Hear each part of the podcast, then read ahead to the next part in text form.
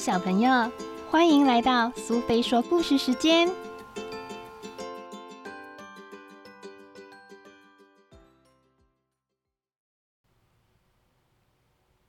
今天我们要讲的故事是《小鳄鱼康斯坦丁》，作者是杰达·华格纳，绘者是弗拉斯塔·巴兰科娃，译者是谢娜敏，由华裔书局所出版。让我来告诉你们一个发生在亚马逊河的故事吧。清晨，太阳刚刚升起，亚马逊河的小湾还笼罩在一片绿荫里。原来，从巨树上垂下的藤蔓把金色的阳光遮蔽住了。小鳄鱼康斯坦丁静静地躺在水里，倾听丛林里的动静。人们可能会把它看成是掉在水里中的一节树木。康斯坦丁一向很喜欢小湾里的清晨时光。他在这里独自生活已经有好多年了。他有点害羞，也有点怕别的鳄鱼来吵闹。我得想想看。康斯坦丁每天想离开吵闹的鳄鱼湾时，总是这么说的。后来，他就干脆留在小湾里，再也不回去了。好吧。老鳄鱼说：“当他还是小孩子的时候，就跟别人不一样。他从蛋孵出来的时候就非常的小，而且啊，前额还有个黑点。或许就是这个原因，就让他想吧。谁知道这有什么好处？”但是，其他和康斯坦丁同年龄的鳄鱼看到他时，就会嘲笑他：“你为什么不告诉我们你在想什么呢？”他们说：“是一个秘密吗？或者你什么也没想？”哦，对了，就是这样。或许你只是假装你在想事情啊。当他们这么说话时，康斯坦丁就很害怕。他低下眼睛，不敢注视别人，脸涨得好红，心脏狂跳不已。他很想解释他在想些什么，但是不晓得为什么，就是无法用言语来表达。康斯坦丁为此感到困惑，他更不肯跟别人在一起。也许他们是对的，我的确一无是处。他想。有一天，康斯坦丁旅行到一处不为人知的地方。他从未离开他的小湾这么远。他穿过丛林，勇敢的涉过沼泽地带。忽然看见有个东西在太阳下闪闪发光。康斯坦丁好奇的走近一看，就在河里有一个法国号。的确，那是一个真正的法国号。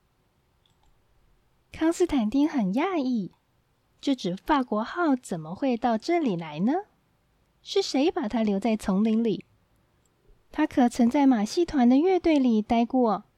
或者它是属于有名的鳄鱼滚石乐团的？康斯坦丁看看四周，一个人也没有。法国号在阳光下闪烁着金色的光芒，多么美丽呀！怎么吹它才能发出声音呢？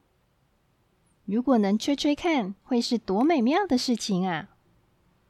康斯坦丁决定在那儿等到有人来把这法国号带走。或许失主会允许他来吹吹看。康斯坦丁左等右等，都没有人来。说不定法国号的主人已经把他忘了。康斯坦丁想。一天晚上。康斯坦丁终于拿起这只法国号，走了很远的路，回到他的小湾里。他小心翼翼的不让树枝在法国号上留下刮痕，或让水滴溅到，以免走掉。这个晚上，因为太过兴奋，康斯坦丁简直无法入眠。我有一只法国号了，他说：“一只金色的法国号。明天一大早。”我就可以吹奏了。在太阳出来以前，康斯坦丁就已经醒了。他带着法国号在河边找到一个舒适的地方，仔细的吹奏每一个音符。他闭起了眼睛，倾听乐器所发出的音调。很快的，一首真正的旋律出现了。康斯坦丁吹了许久，直到音乐结束时，他仍闭着眼睛，让乐声在他的心中回荡。从此以后，每天早晨都和今天一样，甚至在太阳还没有升起之前，康斯坦丁就开始吹奏法国号。他把音调练得越来越美好。当他伤感时，法国号就哭泣；当他快乐时，法国号就欢笑。他甚至可以大声喊叫，也可以轻声细语。法国号是我最好的朋友。康斯坦丁说：“他已经忘记亚马逊河里其他的动物了。然而，其他的动物并没有忘记康斯坦丁。有一天，小人猿听到康斯坦丁在小湾里吹奏，就告诉其他的动物：康斯坦丁有一只法国号，他每天早晨都在藤蔓那吹奏。如果你想去听，你得要慢慢的靠近，不出一点声音哦。”由于好奇的缘故，第二天一大早就有动物前来倾听。康斯坦丁并没有看见他们，因为他是闭着眼睛吹奏的。真棒！红鹤对他的邻居蜂鸟说：“嘘，别打搅他。”蜂鸟回答。动物们侧耳聆听了许久，直到康斯坦丁结束他的吹奏。双眼还闭着时，他们就悄然无声的溜走。从那时起，每天早晨有越来越多的动物来到小湾，倾听康斯坦丁的演奏，像是苍鹭、蜂鸟、大蟒蛇、人猿和鹦鹉们，甚至有些以前嘲笑康斯坦丁的鳄鱼也来了。他们静悄悄的来，一点儿声音也没有。在康斯坦丁一曲吹毕，再度睁开双眼之前，他们都会消失在丛林的藤蔓中。几个星期之后，康斯坦丁开始用他的法国号说故事，那是有关壮丽的亚马逊河的故事。起初，音乐很温柔的吹奏出河流的诞生地，然后其他的河流加入亚马逊河，使得这条河流日渐壮阔。人们在上面泛舟、划独木船，儿童在岸边嬉戏。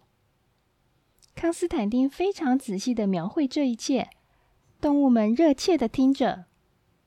接下来，漩涡和急流出现了，波涛汹涌，万马奔腾，澎湃的水花飞溅到丛林里的大树上。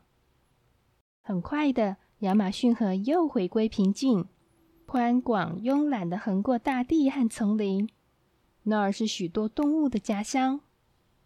康斯坦丁让这些动物都出现音乐之中，美妙柔和的旋律是红鹤，快乐之歌是人猿，还有鳄鱼、鹦鹉和蜂鸟的和声。在一旁聆听的动物们认出了属于自己的音调，都非常的感动。最后，亚马逊河的旋律已经接近尾声。经过了漫长的旅行后，终于流进了大海。康斯坦丁把乐器放在一旁，他觉得有点累，但是很快乐。借着法国号，康斯坦丁终于说出了心中所有的故事。他闭着眼睛，让音乐荡漾在心中。了不起，康斯坦丁，了不起！小人猿忽然从棕榈上探出头来，大叫。他实在太感动了，忍不住拍起手来。康斯坦丁吓坏了，睁开眼睛才发现他面前站满了好多的动物。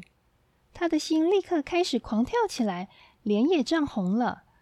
现在，其他的动物也都拍起手来，并且都大喊：“了不起，了不起！”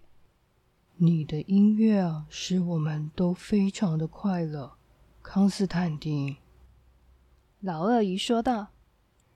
接着，他告诉康斯坦丁，过去动物们一大早就来听他演奏，而且每次他们都会先偷偷的溜走，免得吓着他。康斯坦丁既惊讶又快乐，原来动物们真的喜欢他的音乐。刹那间，他不再害羞了，甚至当蜂鸟喊“安可，安可”，康斯坦丁还拿着他的法国号演奏了一小段蜂鸟的旋律。哦，对了，差点忘了告诉你，我的鹦鹉最近跟我说，康斯坦丁现在正在他的小湾里举行音乐会。鹦鹉知道的一定不会错，因为他自己就到过那儿听过一次康斯坦丁的演奏。